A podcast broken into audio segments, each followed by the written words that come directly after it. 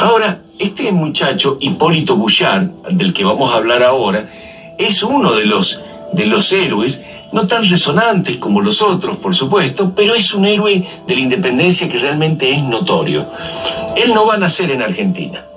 San Martín nace en Yapeyú, bueno, eh, Belgrano nace en Buenos Aires, Güemes nace en Salta y Juan Azurduy en las Provincias Unidas, en la zona norte, bien norte de las Provincias Unidas, cerca de Santa Cruz de la Sierra actual. Este chico va a nacer en San Tropez, o cerca, en un poblado cercano a San Tropez, que es Bormes Les Mimosa, Mimosa, que es un, es un poblado que está cerca de San Tropez.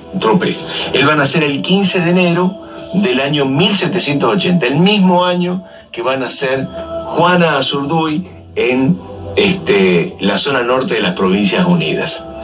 Bueno, pero ¿qué sucede? Él nace y nace y comienza una gran influencia de la Revolución Francesa, de Napoleón Bonaparte, de las guerras de napoleónicas.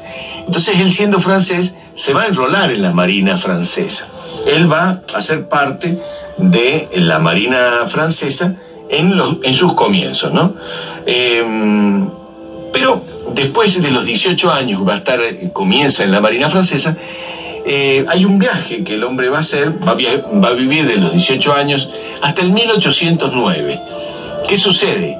En 1809, 1808, este, comienza Napoleón a avanzar en todas sus, sus historias en España y en el 1809 viaja a las Provincias Unidas. Él llega a Buenos Aires en 1809, Hipólito Bouchard. Eh, le encanta la historia de la Revolución Americana. Está metido en el medio de esto y eh, está llegando desde Inglaterra en un, en un barco San Martín. San Martín tiene la misión de armar un grupo armado, un grupo armado que eh, son los granaderos que todos conocemos. Este muchacho se va a sumar a los granaderos de San Martín, Hipólito Bouchard. Bueno, entonces tiene muchachos de misiones, chicos que andan muy bien a caballo. San Martín busca hombres que tienen una altura determinada. San Martín, según eh, dice la historia, no se puede medir por, con la unidad métrica decimal, porque en la época de, San Martín no se aplicaba eso, pero se entiende que medía entre un metro setenta y ocho y un ochenta, no más bajo de eso ni tampoco mucho más alto. Y él pide que estén en la misma altura de él todos los soldados que va a, sumar a los granaderos. Entre ellos está este muchacho, que evidentemente debe haber medido por esta ecuación que hacemos 1,78, 1,80.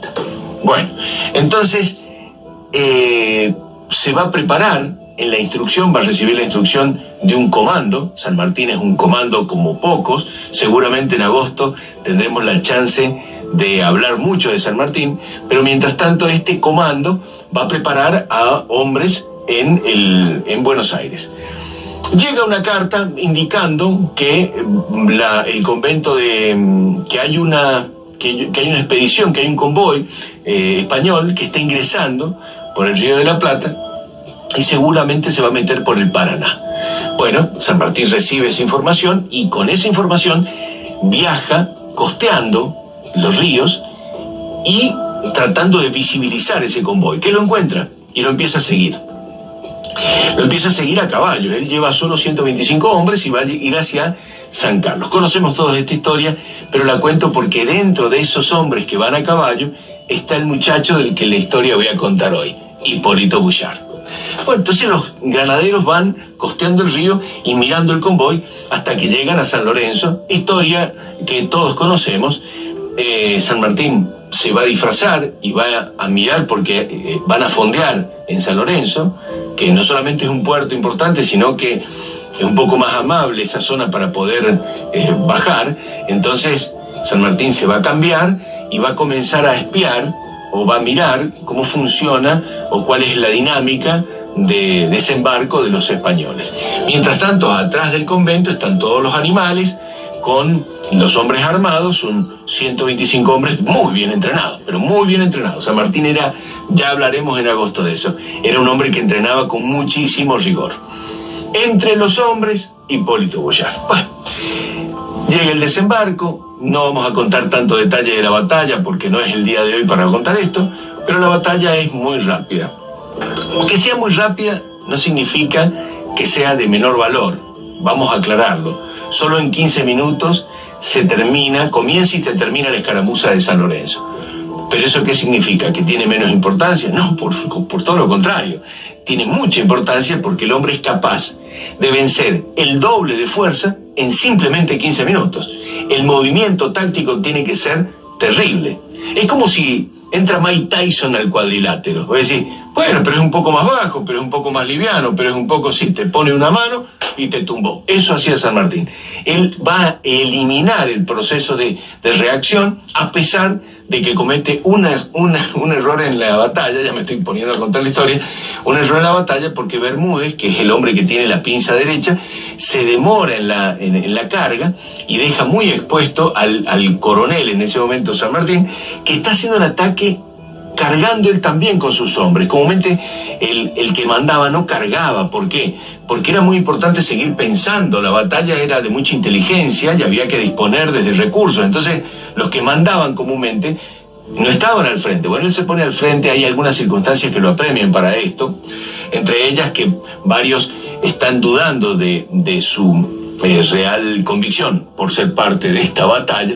Bueno, este, tanto así que él va a elegir una niña, se va a casar con una chica, etcétera. Bueno, en fin, la batalla de, de San Lorenzo se va a desarrollar y en el medio de esos 15 minutos un muchacho nacido en, Santo, en cerca de Saint-Tropez, en Francia, va a ir en su caballo a toda marcha, va a tomar al hombre de la bandera, va a matar al hombre de la bandera y tomar el, el, pabellón español. Ese señor se llama Hipólito Bouchard. Es ese muchacho que en 1780 nació en Francia. Bueno, termina la batalla. Luego de la batalla hay una cena que se va a realizar en los dos comandantes van a charlar en la cena y de ahí en adelante, este, pues, bueno, hay intercambio, etc. Hipólito Bouchard aparece en la escena de la historia de la independencia argentina. Bueno, esto es 1813. Bueno, ¿qué sucede luego? En 1814, ah, un detalle antes de irnos de la vida de San Martín, después volveremos más adelante. Eh, para los que no sepan, algo que también a mí me llamó mucho la atención, San Martín ha participado en más batallas navales que terrestres. Algo que me llamó mucho la atención, pero sucedía que la Real este, Armada Española era realmente muy potente, pero muy potente, y habían muchos desarrollos militares que eran armados, pero eran sobre eh, embarcaciones y después de abordaje, ¿no? Bueno, en el caso, este chico que estuvo a los 18 años, entró en la, en la Armada francesa, le pasa lo mismo. Hipólito Bouchard es un hombre de mar y tierra. Estuvo en la batalla de San Lorenzo, pero se retira de allí y en el año 1815, 1814, 1815, llega a la Argentina, ya después hablaremos en otro momento también de él, hay muchas cosas para contar, eh, un señor eh, nacido en Irlanda que se llama Williams eh, Brown. Guillermo Brown lo, conocemos nosotros. Bueno, se va a armar una fuerza naval, hay que defender las costas, hay que defender las costas eh, argentinas, el Río de la Plata, hay, mucha exposición de todos los ingresos, no hay muchas embarcaciones, entonces ahí hay una adquisición de, algunas, de algunos navíos. Y a él, a este muchacho se le va a dar uno de los navíos, lo va a manejar Hipólito, o lo va a dirigir Hipólito Bouchard. Este se llama eh, la corbeta Halcón, esa es la que le dan. Juntos con Brown, comienzan un viaje, tienen que dar la vuelta por el sur del mundo y subir hacia el norte, porque lo que van a hacer son todos los trabajos de, de este, mm, ataques a buques españoles que se encuentran en toda la zona del Pacífico. ¿no? estas son las naves argentinas que por primera vez aparecen, estamos hablando de 1815, pensemos que en 1815 San Martín está en, eh, eh, ya está llegando a Mendoza, está armando, su, está armando todo el cruce de los Andes y estos hombres están en el Pacífico luchando contra embarcaciones españolas. Luchar con embarcaciones españolas no era una broma. Le digo, no era ninguna broma. las embarcaciones españolas eran las más poderosas que habían sobre el planeta. Ustedes dirán las inglesas.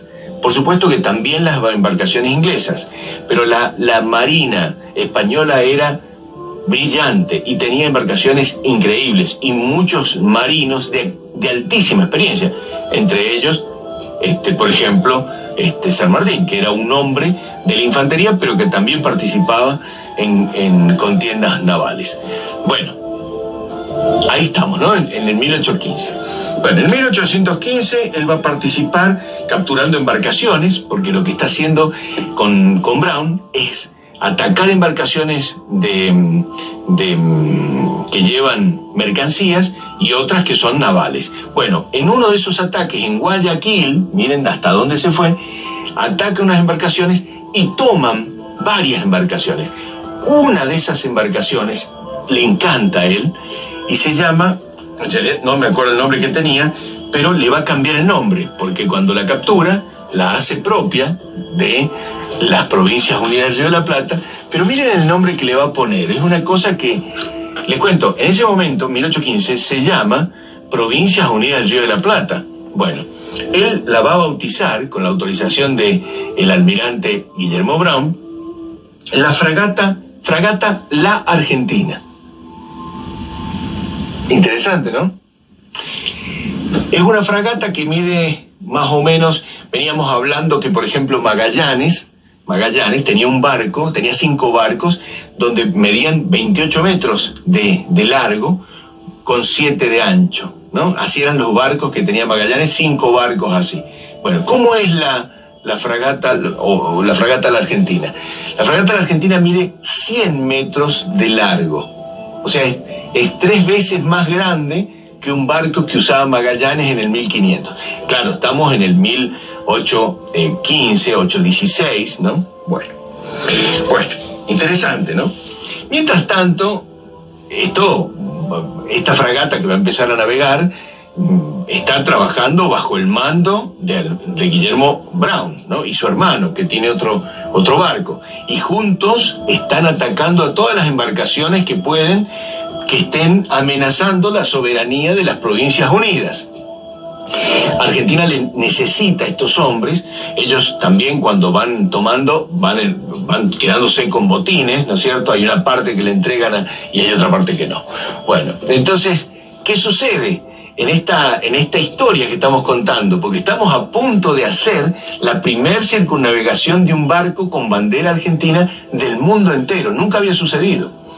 Y hasta el momento no lo podíamos imaginar. El hombre está conjunto con Guillermo Brown y su hermano, y el hermano de Guillermo Brown, están combatiendo embarcaciones en todo lo que es la costa de Argentina y Chile. Ellos están llegando al sur, suben, bajan, bueno, en fin. Eh, bueno, pero hay una cosa que sucede. Les cuento, no sé si han escuchado la palabra corsario. Bueno, los corsarios comúnmente son personas que tienen este, algunos le llaman pirata, pero en realidad es una persona que tiene un título que lo autoriza a actuar en nombre de una nación. ¿En nombre qué significa? Que si hay embarcaciones no autorizadas en un territorio propio o ajeno, bueno, pueden tomar esa embarcación, tomar las riquezas de la embarcación y el corso o el corsario se queda con un tercio de, las ganancias y el resto lo tiene que llevar al país que le concede el título de corsario. Esto lo inventa Inglaterra, también lo van a aplicar los franceses, y los españoles, pero Argentina no tiene este, muchas embarcaciones y esto es una forma también rápidamente de sumar personas a una causa. ¿Qué sucede cuando tenés el título de corso, de? El 12 de septiembre de 1815 se le da el título de corso, de corso. Lo que significa que él puede comenzar un viaje hacia distintos lugares con eso. Bueno, ¿se está poniendo interesante? Bueno, él ya tiene esta embarcación, la fragata La Argentina. Entonces va a comenzar el viaje. Los detalles del viaje son tan grandes que voy a intentar ser muy expeditivo para que esto no sea una cosa tan extensa y ustedes este, sigan atentos a la historia. Eh, va a comenzar el camino hacia el este. Él eh, decide comenzar el viaje con una sola embarcación, con una buena tripulación armada. Él es un hombre es un hombre bravo, es un hombre que sabe usar muy bien las armas, sabe, mucho de navegación, es un hombre de la Marina Francesa y comienza el viaje hacia el este. Pensemos en el, en el mapa, va a ir hacia África y va a llegar a la zona de Madagascar. Allí, cuando está llegando a la zona de Madagascar, va a pasar por Cabo de Buena Esperanza, que es donde se dividen los dos océanos, el Atlántico y el Índico. Hay una línea de color que marca los dos océanos. Bueno, cruza esa línea de color y cuando ingresa a Madagascar, que subiendo por África, se encuentra con tres embarcaciones esclavistas. Recuerden que se había terminado prácticamente, ya nadie o pocos autorizaban eh, los, los esclavos, pero había un gran mercado que no se podía detener, se llamaba la economía triangular, hemos hablado también de esto, en donde buscaban barcos europeos, llegaban a África y viajaban a América para vender los esclavos. Bueno, encuentra tres barcos eh, esclavistas y con su fragata los cruza, los encierra y eh, los apresa, liberando los esclavos en África. Una vez realizado, toma las riquezas que tiene de esa embarcación y sigue viaje. Sigue viaje hacia el este. En ese viaje hacia el este que está haciendo el hombre se va a encontrar con distintos sucesos. Por ejemplo, en la zona ah, de Asia, donde hay varias islas, aparecen piratas, piratas que tienen embarcaciones más rápidas que la que él tiene, trabajan con una sola vela, son livianos, pero tienen buenos cañones. Bueno, lo van a emboscar tres embarcaciones piratas en el viaje hacia Filipinas, ya está viajando, lo, lo, van a interceptar tres embarcaciones piratas y le van a estar disparando. El hombre mm, mm, como tiene mayor envergadura, le cuesta mucho mover su embarcación de 100 metros, una cuadra que tiene que mover, le cuesta mucho. Entonces, lo que sucede es que lo que hace es eh, eh, parar su barco para que lo aborden y prepara una defensa sobre cubierta. Entonces se da como que se rinde. Entonces los piratas suben al barco. Cuando suben, ataca Hipólito, eh, Hipólito Bouchard. Cuando Bouchard ataca, vence fácilmente, es un hombre que sabe muy bien manejar las armas y los piratas están preparados para robar. Es como sabe pasar ahora. Bueno, estos tipos saben muy bien armar, eh, preparar una escaramuza, entonces los toman por sorpresa, matan a algunos eh, eh, y se hace un juicio arriba del barco. En la cubierta del barco hacen un juicio y resulta el culpable. Así que los van a ¿Qué van a hacer? ¿Cómo es el castigo? Esto puede parecer atroz, pero bueno, eh, son las leyes del mar. Y en el 1817 estamos. Bueno, los van a subir a los piratas que han apresado adentro de un barco y van a disparar cañones hasta hundir el barco en alta mar. La muerte. Siguen viaje. Cuando siguen viaje van a llegar a Filipinas. Recuerden, todos saben, en esa zona, todas estas zonas eran españolas. Filipinas, Manila, es la capital de Filipinas y es española. Cuando llega esta embarcación de 100 metros con muy buen poder de fuego, se, se parapeta en el puerto, toma el puerto de Manila y durante dos semanas toma Manila, más bien su puerto y su operación naval. En ese lugar va a tomar 16 navíos. ¿Qué hace con los navíos? Bueno, lo que hace es conducir algunos, porque hay una, hay una batalla, él va a vencer en la batalla, va a sorprender a algunos navíos, y a los que toma, algunos los hace viajar hacia Argentina y los manda para Argentina. Entonces, con la dirección de algunos de sus hombres, manda esos navíos para Argentina. Otros se hunden, él está en Manila, pero va a seguir el viaje. Atención, porque de Manila, ¿a dónde se tiene que ir? Y bueno, ya tendrá que irse a América. ¿Cómo se hace para cruzar el Pacífico. El Pacífico es la superficie más grande que existe en el planeta. Caben casi todos los continentes dentro del Pacífico, para darles una idea de dimensión.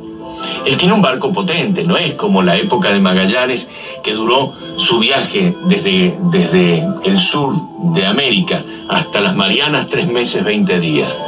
Él tiene un, barco mucho más veloz y además hay otros conocimientos. Hay una corriente que se llama el agua oscura, en realidad tiene un nombre japonés que no me acuerdo ahora, y le llaman el agua oscura en japonés porque es una corriente que como es cálida, sobre el mar Pacífico, que parece ser muy frío, se nota como una avenida oscura. Entonces los barcos se ponen en esa avenida porque la corriente ya los lleva y con un buen viento se puede navegar muy bien. Él sabe todo esto. Entonces va a tomar esa embarcación, va a tomar la ruta oscura y va a viajar hacia Norteamérica, porque la ruta esa va por el norte del mundo y después si uno quiere ir a Sudamérica, costeando América, tiene que ir hacia Sudamérica. Espero ser claro en la explicación. Entonces va a tener que ir por lo más norte posible desde Japón hacia Norteamérica. ¿Pero dónde va a llegar? Llega a California. California también es española, recuerden. Para esa época todavía se entendía que el Pacífico ya estaba por dejar de ser así, pero en ese momento era se entendía que el Océano Pacífico era un, se le llamaban algunos el lago español, porque era totalmente española. ¿Se acuerdan? Allí hay unos, unas historias que empiezan en 1541 y van a seguir mucho tiempo que se llama la Ruta de la Plata. La Plata de Potosí va a viajar por esas corrientes hacia China y hay mucho plata china que viaja a través de los llamados galeones de Manila, porque en Filipinas, capital Manila, se construyen grandes embarcaciones del 1500 hasta el 1800. Bueno, pero esta fragata, la Argentina, con bandera argentina, con autorización para poder navegar, dirigida por Hipólito eh, va a llegar a California, Monterrey, capital. Cuando llega a Monterrey, nuevamente pone su embarcación de gran este, porte con todos los cañones disparando, baja una tripulación importante, muy bien preparada y bien entrenada por este hombre, y con esa embarcación y con esa toma California. ¿Qué podemos decir? Va a izar la bandera argentina en California. Argentina en 1818 California fue de la República Argentina durante seis semanas. ¿Qué tal?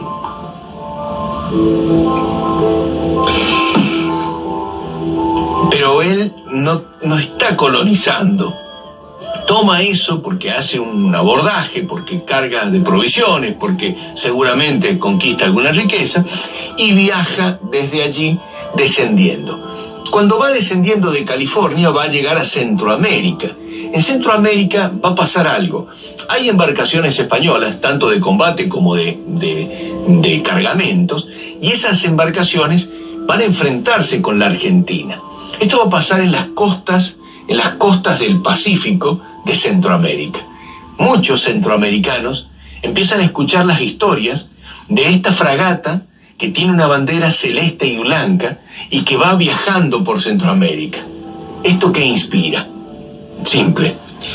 Cuando Guatemala, cuando El Salvador, cuando Honduras y Nicaragua van a mm, decir, van a hablar de su independencia, van a inspirarse en esta historia de esta fragata que enfrentaba a todos los barcos que llegaban, los hundía, incluso en El Salvador, hay un abordaje en el puerto de Salvador y, y tiene y hunde un barco de guerra muy importante español, las historias que se cuentan en todo Centroamérica son tan importantes que estas naciones van a poner el color de su bandera con el color de la bandera argentina inspirados en Hipólito Bouchard, este hombre que está llegando del viaje al mundo.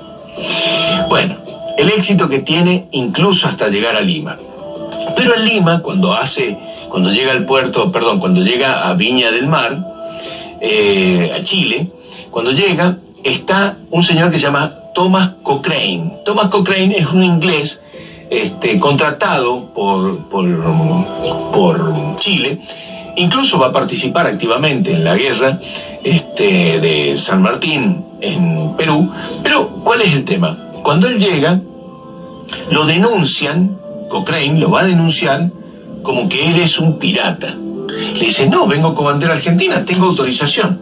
Se le había vencido el papel, porque el papel tenía creo que un vencimiento de no sé cuántos meses, se había vencido, y le hacen un juicio.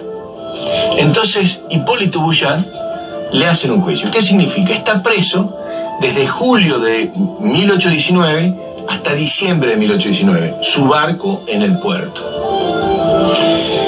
Gana el juicio, porque el hombre tenía las de ganar, llega, demora tanto la información que cuando llega la información a Chile le dicen es verdad y le renovamos si es necesario la... Listo. Cuando lo liberan, el barco era un desastre, le habían robado todo. Le habían robado las, primero sus ganancias. El hombre había hecho un gran viaje, muy exitoso económicamente, y le habían sacado todas sus ganancias. Después le habían robado todas las velas, todos los cañones, era un desastre. Entonces, tristemente el hombre no sabe qué hacer con su embarcación y lo que decide es transformarlo en un carguero de algo y lo manda a Buenos Aires por el sur. Eh, está muy triste el hombre, pero ha ganado el juicio ¿Y quién lo conoce a él? Lo conoce un personaje que es fundamental en Chile. ¿Quién lo conoce? San Martín. Se encuentra con Hipólito Bouchard. Habla con San Martín y le dice, mira lo que me ha pasado. San Martín no lo tiene en estima a Thomas Cochrane. Incluso Cochrane luego va a hacer una fechoría cuando llegan a Lima, que ya se las cuento. Entonces van a armar una flota independentista al mando de Thomas Cochrane y una de las embarcaciones que va hacia Lima, ¿a quién se la van a dar para dirigir? Hipólito Bouchard. ¿A pedido de quién? José de San Martín. Entonces Hipólito Bouchard, en ese caso, va, va a dirigir la, una, una, fragata que se llama Prueba, la, la fragata Prueba. Con la fragata Prueba va a viajar hacia Lima. Lo que tienen que hacer es tomar todas las embarcaciones españolas que estén allí, ya que la táctica de San Martín no es atacar Lima, la táctica de San Martín es rodear Lima, ahogar Lima y que Lima se entregue sola. Y va a activar el arma secreta, la imprenta, escrita por Monteagudo. ¿Se acuerdan cómo empezamos? Cuando llegan a Lima y al puerto, hay una batalla y hay un barco español muy importante que se llama Esmeralda. El barco, el barco Esmeralda aparentemente tiene riquezas adentro porque está por salir con riquezas del Potosí, riquezas peruanas, hacia el, hacia el imperio español. Pero sucede que es robada por Tomás Cochrane y luego Cochrane va a desaparecer. Y queda solo Hipólito Bouchard.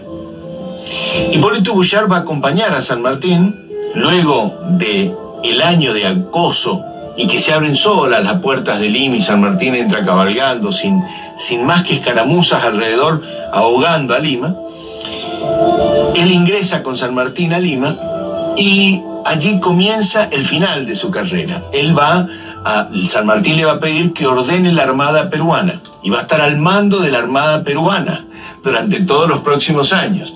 Va, va a dirigir la Armada peruana, va a delinear la Armada peruana, pero es Perú, así como a San Martín lo reconocen y le dan dineros con los que come Perú, eh, San Martín en Francia después, bueno, a, a, Hipólito Bouchard le dan terrenos. A San Martín también se los daban, pero no los recibió. Pero a, a Bouchard le dan terrenos y él arma un ingenio azucarero.